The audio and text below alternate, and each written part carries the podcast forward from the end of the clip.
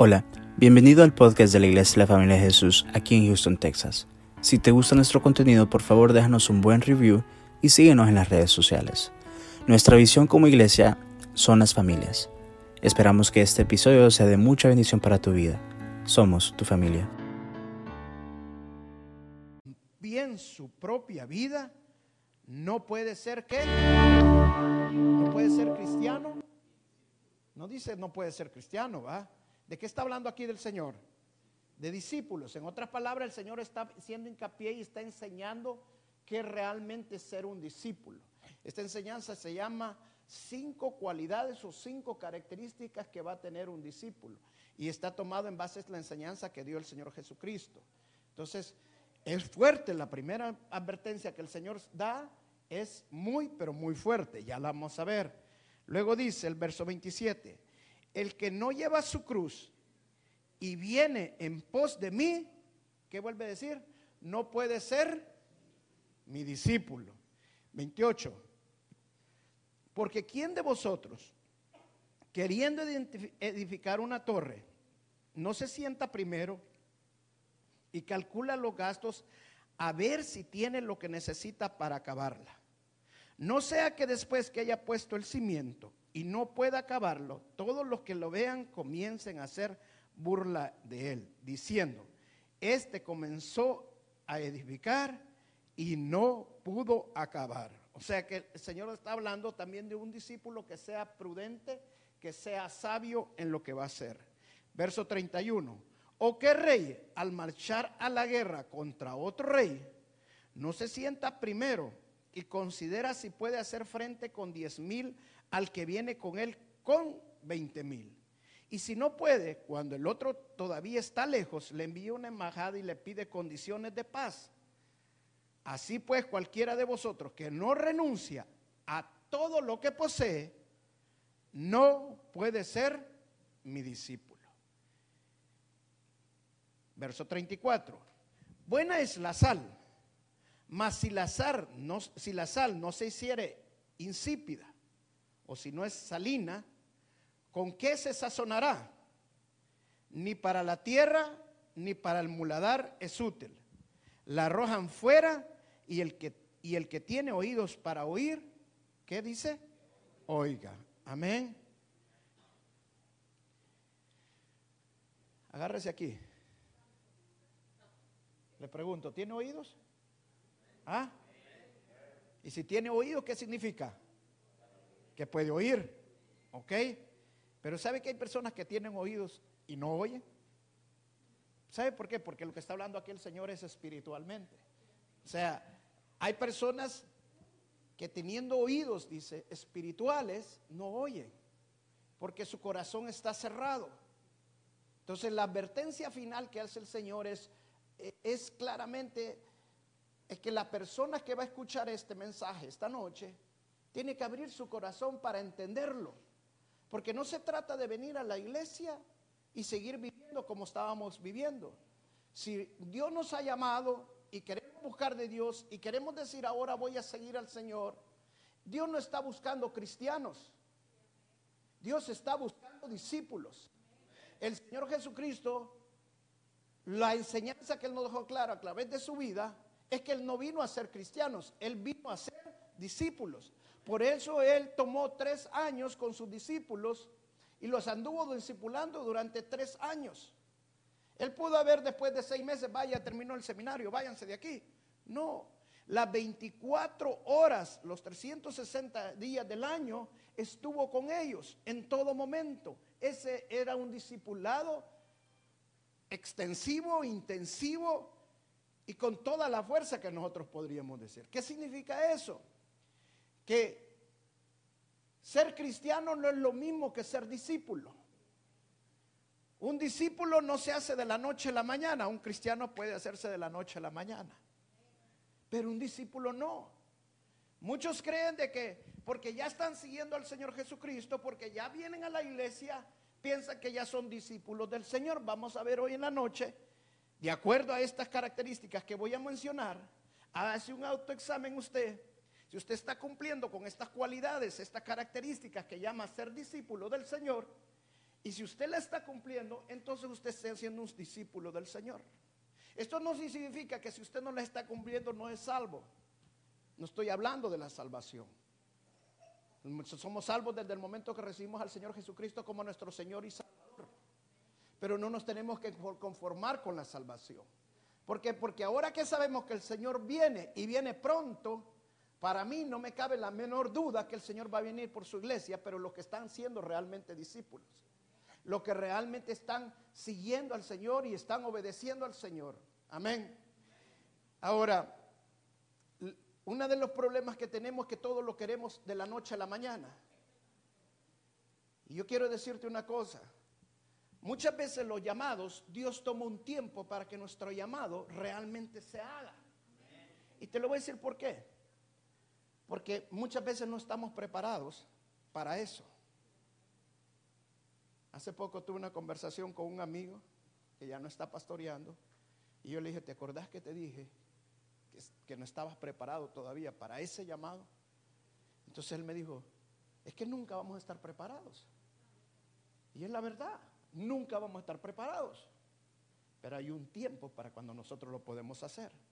Por eso es que nosotros tenemos que buscar ser discípulos del Señor, buscar ser discípulos lo más antes, cumplir con estas cualidades que el Señor nos da, para que cuando ya nos toque el tiempo, le demos la gloria al Dios y no fallemos. Amén.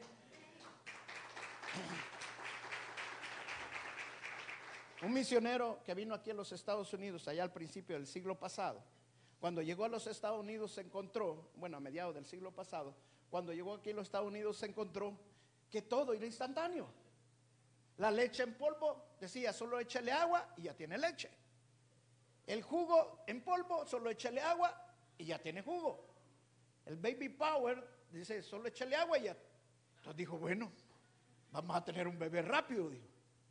Así muchos cristianos piensan que así es serse discípulo. Con solo bautizarse ya salen hechos discípulos del Señor. No, eso no es ser discípulo. El ser discípulo toma sacrificio. El ser discípulo toma compromiso. El ser discípulo toma lealtad y fidelidad. El ser discípulo toma disciplina.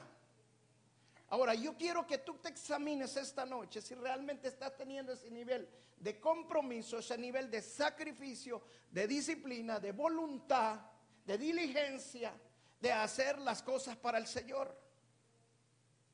Porque podemos comenzar algo y no terminarlo porque no hay compromiso. Podemos comenzar algo y no terminarlo porque no hay disciplina. Podemos comenzar algo y no terminarlo porque no queremos sacrificarnos todo el tiempo, solo una parte de nuestra vida, pero de repente decimos, no vamos a vivir así el resto de nuestra vida sacrificándonos. Si Dios nos llamó, es porque Dios quiere que hasta que nos vayamos con Él, estemos sacrificándonos por Él. Amén. Entonces, hay cosas que tenemos que entenderlas, que necesitamos el compromiso. Y esa es la parte más importante del discipulado. Se lo voy a ilustrar de esta manera. Dice que una iglesia iba a ser una gran fiesta. Y entonces vino el cerdo y la gallina, se platicaron entre ellos y le dijo el cerdo a la gallina, le dijo el cerdo a la gallina, "Ya te diste cuenta que la iglesia va a tener una fiesta. ¿En qué vamos a contribuir nosotros?" le dijo el cerdo. "Mira, yo ya tengo una idea en qué vamos a contribuir. Yo voy a poner los huevos y vos vas a poner el tocino." El cerdo se le queda viendo la gallina ah, por a vos es fácil, le digo. Porque vos lo pones los huevos y ahí no hay compromiso. Pero yo me tengo que sacrificar todo. Ese es justamente lo que vamos a enseñar esta noche. Que haya un sacrificio en tu vida. Amén. Porque eso es, el, es ser discípulo del Señor. Ahora, es, cuesta encontrar discípulos. Cuesta que hayan discípulos para el Señor. Amén. Una de las razones por qué hay muchas iglesias muy grandes ahora es por eso, porque no hay compromiso. Allí voy y así como entro, así salgo. No tengo compromiso. Pero si tú buscas realmente meterte y comprometer, puedes servir en una iglesia grande, puedes servir en una iglesia pequeña. Dios quiere que tengas compromiso. Amén. Ahora examinemos este pasaje del Señor Jesucristo. Y voy a mencionar cinco cualidades, cinco características, de acuerdo a este pasaje, que debe tener un siervo de Dios que realmente quiere ser un discípulo del Señor. Dice en el verso 25, lo voy a leer en otra versión. Si alguno viene a mí, no, el 26 sería. Si alguno viene a mí y no odia a su padre y a su madre, mire cómo dice esta versión, a su esposa y a sus hijos, a sus hermanos y hermanas, si incluso a su propia vida, no puede ser mi discípulo. Ahora, la palabra odiar o aborrecer aquí no es como nosotros la definimos actualmente en nuestro lenguaje. En el griego, traducida en ese entonces, no se, no se escuchaba de esa manera, no tenía esa entonación. Ahora, el Señor Jesucristo habló por parábolas, parafraseó también, hizo muchas formas de hablar y una de las formas que el Señor Jesucristo, y especialmente en esta parte, parte habló, es en una forma hipérbola. ¿Qué es una hipérbola? Una hipérbola es cuando usted exagera algo para darle una entonación o un significado que usted quiere de mayor importancia. Por ejemplo, las mamás acostumbran a decirle cuando el niño no le hace caso, ya te dijo un millón de veces que no lo hagas. Es ilógico que no lo va a decir un millón de veces. Vea, lo dice unas dos, tres, cuatro veces y hay niños que están repitiendo quizás hasta cien veces, póngale, pero no un millón de veces, ¿verdad? Entonces, cuando usted dice un millón de veces, es una hipérbola. O sea, usted está exagerando algo para darle un significado de importancia. Ese es justamente lo que el Señor Jesucristo hizo acá. Lo que el Señor Jesucristo quiso, dar, quiso enseñarnos no es que odiemos a nuestro padre, ni a nuestra madre, ni a nuestros hermanos, ni que odiemos nuestra propia vida, sino le está hablando en una forma comparativa del amor que debemos de tener por Él. No se compara nunca ni siquiera con el amor de nuestros padres, ni siquiera con el amor de nuestros hermanos, ni siquiera con, con nuestra propia vida. O sea, primero es el amor al Señor. A Él lo debemos de amar por, por todo. ¿Por qué razón? Porque Él pagó el precio en la cruz por cada uno de nosotros. Él nos rescató, todos nosotros estábamos destituidos de la gracia de Dios. Todos nosotros eran enemigos de Dios. Él vino por los que estábamos perdidos. ¿Quién eran los que estábamos perdidos? Todos los que estábamos acá. Estábamos perdidos, pero ahora, ahora somos amigos del Señor porque ya encontramos al Señor Jesús y ahora pasamos a ser hijos de Dios. Gracias a quién? Gracias a nuestro Señor Jesucristo. Entonces, gracias a lo que Él hizo en la cruz del Calvario, Ahora yo busco, tengo que amar al Señor porque Él es el autor y consumador de mi fe. Y el principio de la fe es el amor. El amor opera, la fe opera por medio del amor. Entonces nosotros tenemos que entender que cuando más amamos al Señor, más nos entregamos al Señor, más nos hacemos discípulos del Señor.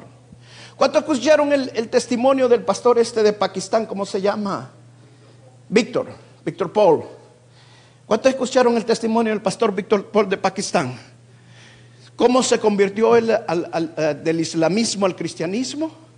Estaba estudiando para pastor o imán eh, en, el Islam. Y cuando él se convierte, la familia se hizo enemigo de él. ¿Se acuerdan que lo quisieron hasta matar? Bueno, él, se vino, los papás le dijeron que nunca más lo iban a querer como hijo, para ellos como que el hijo había muerto, y hasta el día de ahora jamás, jamás le habían hablado. O sea, cuando tú das un paso para amar al Señor, cuando tú quieres seguir al Señor, cuando tú buscas seguir al Señor, van a haber consecuencias de eso. Y muchas veces van a ser con nuestros familiares, con los que están más cerca de nosotros. Muchas veces van a ver incluso hasta con tu cónyuge. Muchas veces van a ser con nuestros hijos. Pero el Señor dice, mi discípulo es aquel que me ama, que me escoge primero a mí. Amén. Como yo les ponía el testimonio de esta hermana el domingo pasado. Cuando el hermano le dijo, bueno, si vos ya solo en la iglesia querés estar y hasta todo el dinero lo querés dar en la iglesia y todo en la iglesia, y ya no quería que viniera a la iglesia, no, yo primero el Señor. Entonces, esa es una característica, una cualidad que cada discípulo tiene que tener. Imagina este hermano dejar prácticamente el Islam, lo sentaron y le pusieron hasta la pistola que renunciara a ser cristiano. ¿Sabe por qué el Señor nos está hablando de esta manera de ser discípulos realmente, de amarlo a Él? Porque van a llegar momentos en el cual tú vas a tener que decidir. Si estamos hablando que la venida del Señor está próxima y que está próxima, si no veas las noticias y cosas que se están dando que nunca habían pasado y que eso está, esto está, todo está haciendo para que la venida del Señor está próxima, van a llegar momentos que si tú no realmente no sos discípulo del Señor, vas a salir huyendo.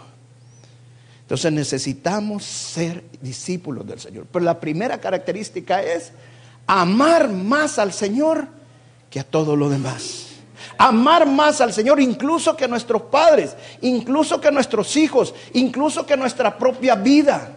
No está diciendo el Señor que no dejes de amar a tus padres, no está diciendo que no dejes de amar a tus hijos, no está diciendo que dejes de amar a...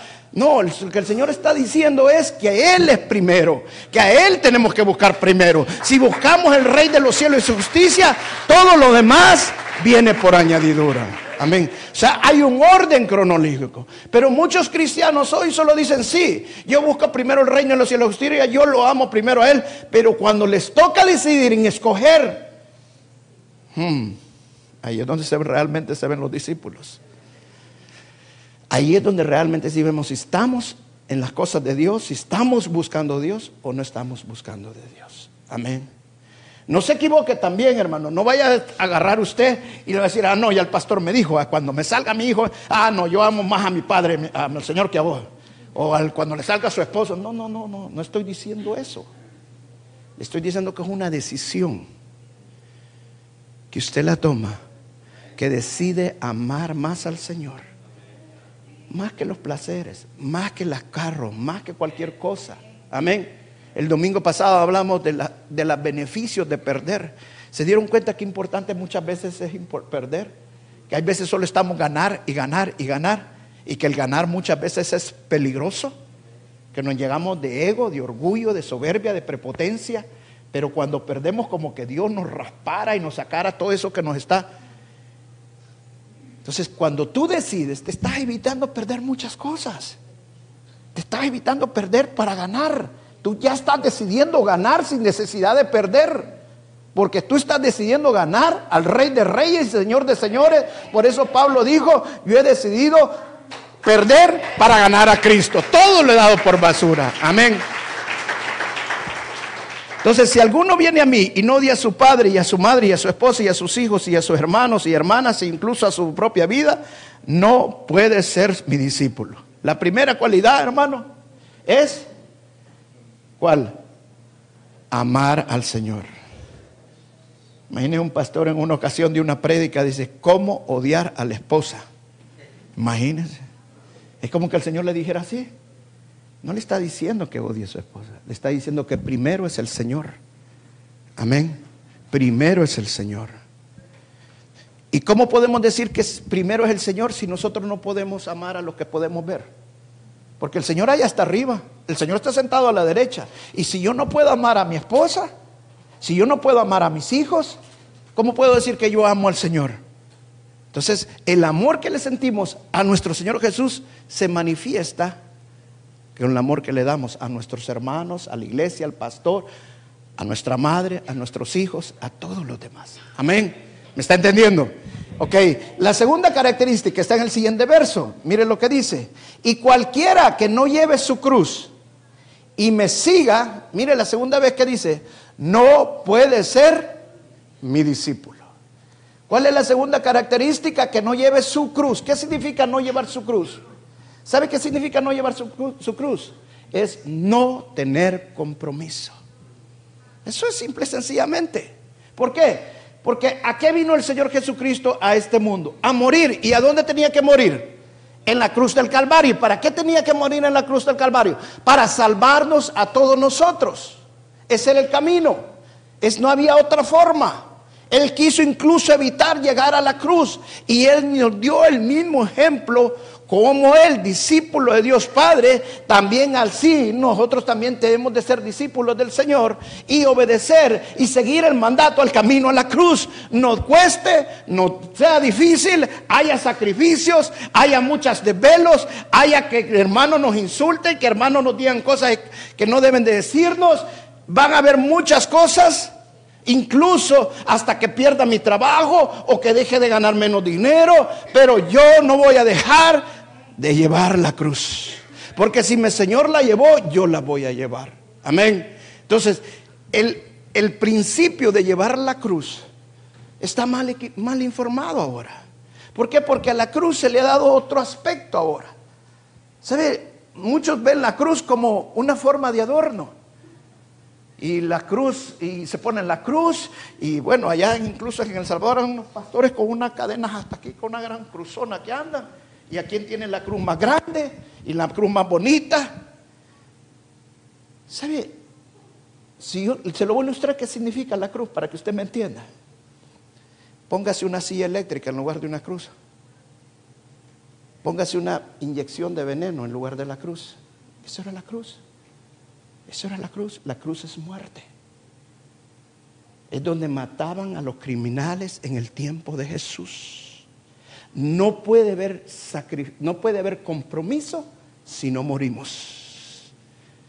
Si no morimos, no hay compromiso. Si todavía queremos seguir al Señor, pero todavía estamos atados a las cosas del mundo, si todavía estamos atados a los placeres del mundo, hermano, usted todavía no es discípulo del Señor. Lo siento, pero todavía no es discípulo. Amén. ¿Me está entendiendo lo que le estoy explicando? Ahora, nunca va a estar preparado para eso. No hay tiempo para eso.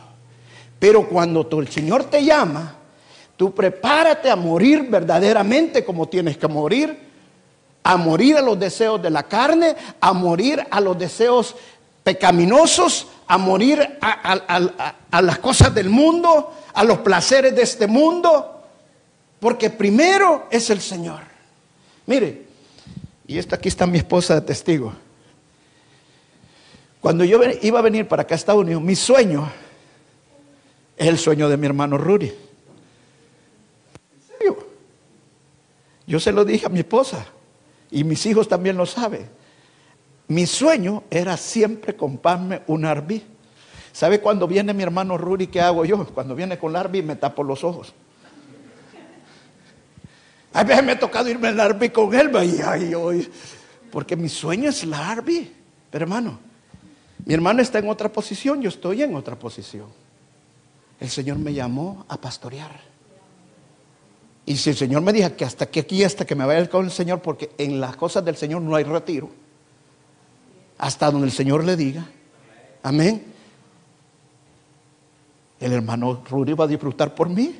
Él mandar dando, ahí me va a estar mandando las fotos, pastor, y estoy aquí en tal lugar, voy aquí en Niagara Falls, voy en tal. Gloria a Dios. Pero yo tengo que renunciar a todo eso. Amén. Tenemos que renunciar a muchas cosas. Hermano, yo trabajo de lunes a lunes.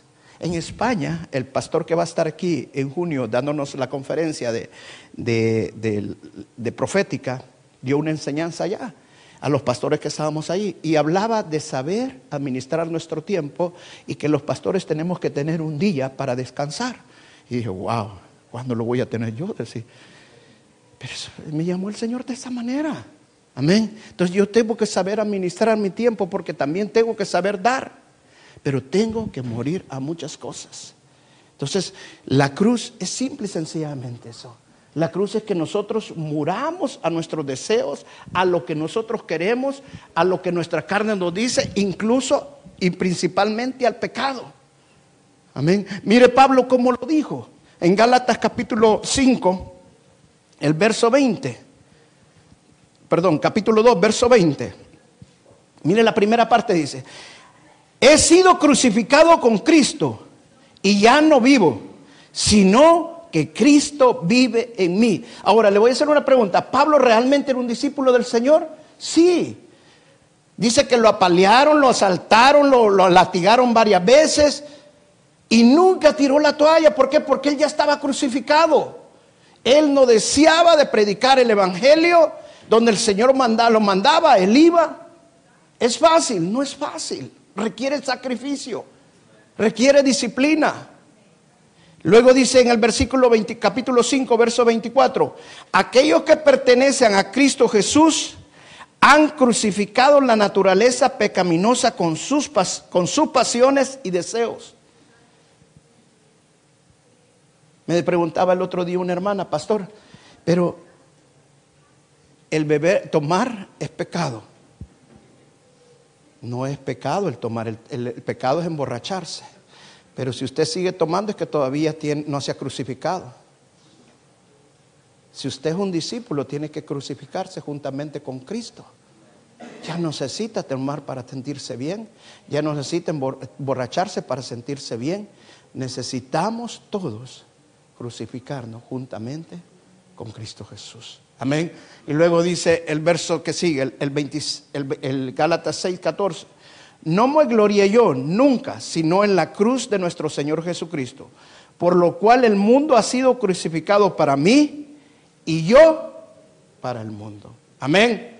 Dice, vuelve, repito, yo no me, no me glorié yo nunca, sino en la cruz de nuestro Señor Jesucristo. Ese es justamente ser discípulo. Que no nos vamos a gloriar nosotros. Hoy si el hermano Juan Carlos Macías salió a hacer una campaña de evangelismo y se convirtieron 300 y a andar y ya nadie le dice nada. No, si esto es para la gloria del Señor. El pastor de repente de una gran prédica y todo el mundo va. No, si esto es para la gloria de Dios. Esto no es para la gloria de nosotros. Esto es todo para la gloria de Dios. Nosotros tenemos que empequeñecernos. Nosotros tenemos que morir para que sea Cristo el que sea exaltado. A Él es la gloria, a Él es el honor y la honra. Amén. Sigamos el siguiente verso, cuando el Señor Jesucristo habla de la torre y dice, supongamos que uno de ustedes quiere construir una torre. Este es el, la, tercera característica. No se sentará primero y calculará los costos para ver si tiene suficiente dinero para completarlo. Porque si él pone el fundamento y no puede terminarlo, todo lo que el que lo ve lo ridiculizará diciendo, este, este comenzó a construir y no pudo terminar. Para, este comenzó a construir y no pudo terminar. ¿Cuál es el principio aquí, hermanos? Es todo cristiano que comienza esta carrera y quiere ser discípulo del Señor debe de terminar bien. Escucha bien, y esto te lo he dicho un montón de veces, esta no es una carrera de 100 metros, esta es una maratón. El maratonista, desde que empieza a correr, está todo el tiempo pensando en saber administrar bien su aire, saber administrar sus fuerzas para llegar al final de la carrera. Porque no es una carrera de 100 metros, sino que una carrera de 20, 30, 40 kilómetros, no sé, depende de la maratón que está haciendo. Y entonces tiene que saber administrar el aire, tiene que administrar su oxígeno, administrar sus fuerzas, administrar todo lo que es en él. Así es cuando nosotros como cristianos debemos, que queremos ser discípulos del Señor, debemos entender de que esto es un camino largo. Y no es para un momento. Porque muchos cristianos trabajan y se, vuelven se envuelven en la iglesia y se meten a activarse y, hacen un montón de cosas para el Señor. O dicen, ahora sí vamos a empezar a ir a la iglesia, empiezan a ir y a los seis meses ya dejan de ir. O al año dejan de ir. O a los cinco años. Hermano, esto es para toda la vida. Desde que comenzamos debemos de terminar bien esta carrera. Mire el ejemplo de Noé. 120 años caminando bien, siguiendo bien al Señor, pero no terminó bien. La palabra de Dios dice que terminó borracho y maldijo hasta un hijo de él. Y Salomón, el hombre más sabio sobre la tierra, empezó bien y terminó mal. Dice que las mujeres lo apartaron y adoraba a otros dioses. Esto es determinar bien la carrera. Así como en comenzamos, sepamos administrarnos sepamos entendernos que estamos aquí para adorar al Señor el resto de nuestras vidas. Amén. Para ser buenos seguidores del Señor. A nadie que se mete a las cosas del Señor no calcula sus costos. Hay costos en esto. ¿Usted no sabía que hay costos en, seguir al Señor? Claro que van a haber costos. Vamos a pagar tiempo de no pasar en la casa, vamos a pagar muchas cosas que no tenemos que pagar, va a haber costos en eso. Calculen los costos. Ahora le voy a decir, nunca va a tener suficiente para terminar. Pero dice la palabra que el que empezó la buena obra, Él la va a terminar. Eso significa que nosotros vamos a depender del Señor para terminar bien la carrera. A Él le vamos a pedir la ayuda cuando estemos flaqueando, cuando ya no podamos seguir. Él es el que nos va a venir a auxiliar y Él nos ha dejado al Espíritu Santo. Por eso Él dijo, les conviene que yo me vaya. Porque si yo no me fuera, no les puedo mandar al Espíritu Santo, pero si yo me voy, yo les voy a mandar al gran consolador. Y el Espíritu Santo es el que hace la obra en nosotros.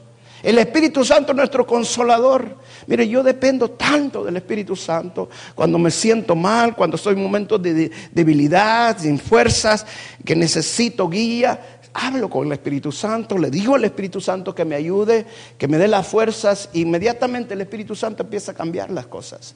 Y aquello que yo decía, no, ya no puedo seguir, ya no voy a seguir, de repente me siento con una fuerza como para otra carrera mucho más lejos de la que yo he pensado. Amén. La cuarta característica está en el siguiente verso. Dice, para ir a la guerra contra otro rey, no se sentará primero y concederá si puede con mil hombres oponerse a aquel que viene contra él con veinte mil. Si no es capaz, enviará una delegación mientras que el otro rey aún está lejos y pedirá términos de paz. Amén. De la misma manera, cualquiera de ustedes que no renuncia a todo lo que tiene, no puede ser mi discípulo. La cuarta característica, hermanos, todo discípulo tiene que rendirse a los al Rey de Reyes y Señor de Señores. Dice, dice, ¿qué rey va a ir a pelear con otro rey? Que él tiene 10 mil y el otro tiene 20 mil.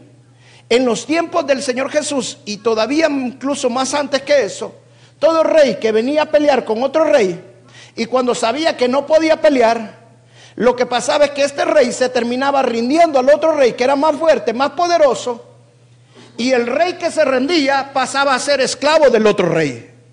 Ahora, te voy a hacer una pregunta. ¿Quién es más fuerte, nosotros o Dios? Dios. Entonces, ¿por qué no nos rendimos a Dios si es el Rey de Reyes y Señor de Señores? Cuando nosotros rendimos nuestra vida al Rey de Reyes y Señor de Señores, ahora nosotros pasamos a ser esclavos del Rey. Amén. Y cuando tú pasas a ser esclavo del Rey, tú le estás diciendo, Señor, te pongo mi vida, te pongo mis posesiones, te pongo mis hijos, te pongo mi familia, me rindo a ti, renuncio a lo mío, Señor, y más control de mi vida. Esa es una característica bien importante para aquel que quiere ser discípulo del Señor. No puedes ser discípulo del Señor si no te rindes a Él. Es importante rendirnos primero al Rey. ¿Sabes por qué? Porque ¿quién es el que nos va a dar la guía? ¿Quién es el que nos va a dar las instrucciones de qué hacer? El Señor Jesús, por medio de su Espíritu Santo. Y si nosotros no estamos rendidos a Él, siempre nos vamos a estar oponiendo a los planes del Señor. Y te lo digo yo personalmente, me ha pasado muchísimas veces que yo estoy peleando y peleando conmigo mismo y digo, Señor, ya no quiero, no Señor, ya no sigo. Ay, cuando de repente vienen con una situación y lo otro, el Señor me dice, yo te he llamado, tú te rendiste a mí y ahora es esclavo mío. Amén. Entonces, cuando somos esclavos del Señor, cuando realmente somos esclavos, dejamos de quejarnos. Y ya sabemos que lo que el Señor nos puso, sigamos adelante. Allí nos ha puesto el Señor, sigamos adelante, sigamos lo que estamos haciendo, gózate con lo que estás haciendo, porque hay bendición en gozarse en la obra del Señor, hay bendición cuando tú haces las cosas del Señor con satisfacción, porque un esclavo que se ha rendido al Rey de Reyes no lo hace con queja, sino que lo hace con gozo y con alegría. Amén. Gloria a Dios. Y la última, la quinta, en el último verso, la última parte dice, hablando de la sal, estos últimos dos versículos, la sal es buena, Pero si pierde su salinidad, ¿cómo se puede volver salada? No es acto ni para el suelo ni para la pila de estiércol, es expulsado. ¿Sabe de qué está hablando aquí? La última parte es de santidad. Simple y sencillamente.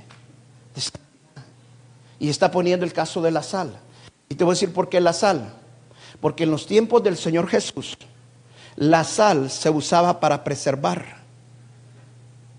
La sal se ocupaba para sanar. Cuando una persona se cortaba y tenía una herida, en esos tiempos no había anestesia, no había anestésicos. Entonces lo que hacían es que le ponían sal. ¿Y sabe qué significaba cuando usted le pone sal? Eso lo irritaba. Cuando tú sos sal, cuando realmente hay sal en ti del santa del Señor, y tú te paras para defender las cosas de Dios, la voluntad de Dios, y tú no te quedas quieto cuando el Señor te dice, esto te doy este mandato para que tú lo hagas, vas a irritar. Vas a irritar. ¿Por qué? Porque a nadie le gusta, no, eso no se puede hacer, hombre con hombre no se puede casar, mujer con mujer no se puede casar, eso está contra la voluntad de Dios. Este está loco, no está en el tiempo de actual, los vas a irritar. Porque la sal es lo que hace. La sal cuando quiere sanar y estamos en un mundo que se está depravando todo, todo que necesita sanidad y sanidad espiritual.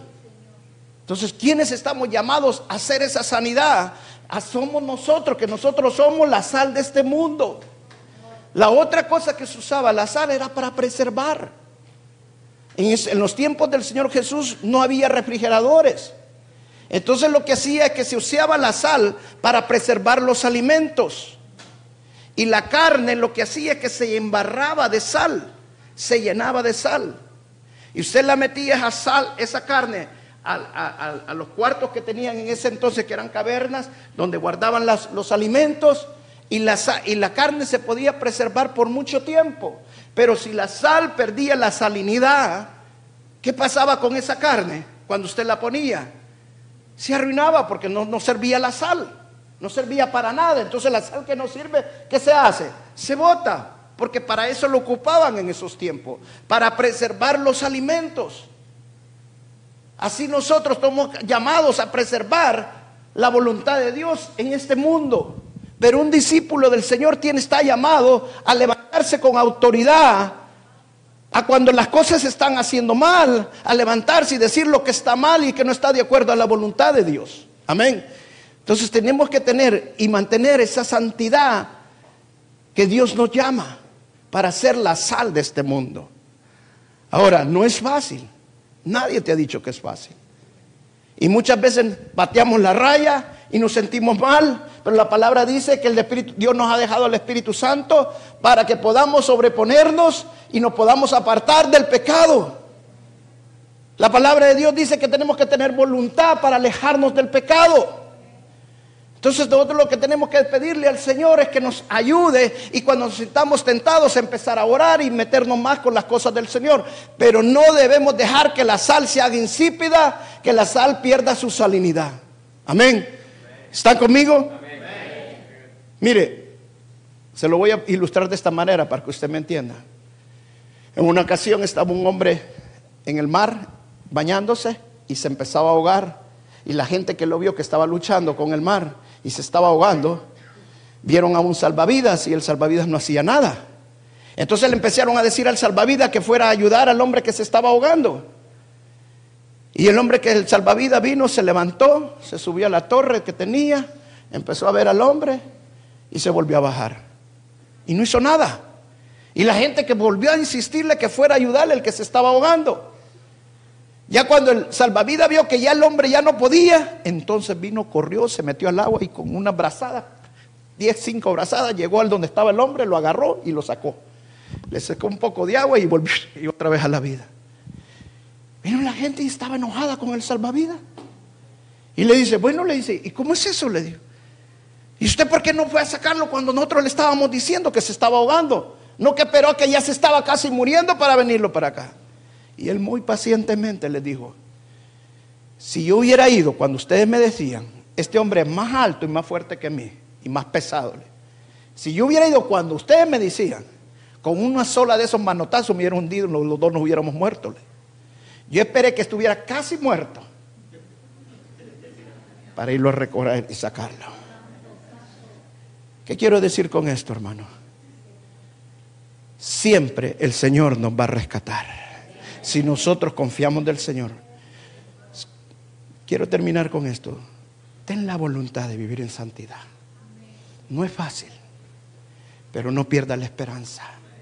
Porque el Señor, Él va a llegar en el momento que ya no aguantas, pero Él va a llegar, te va a agarrar y te va a sacar. Y te va a traer. Y te va a volver a meter con vida. Pero ten la voluntad de seguir peleando. Porque la sal no se puede ser insípida. Y termino con esto.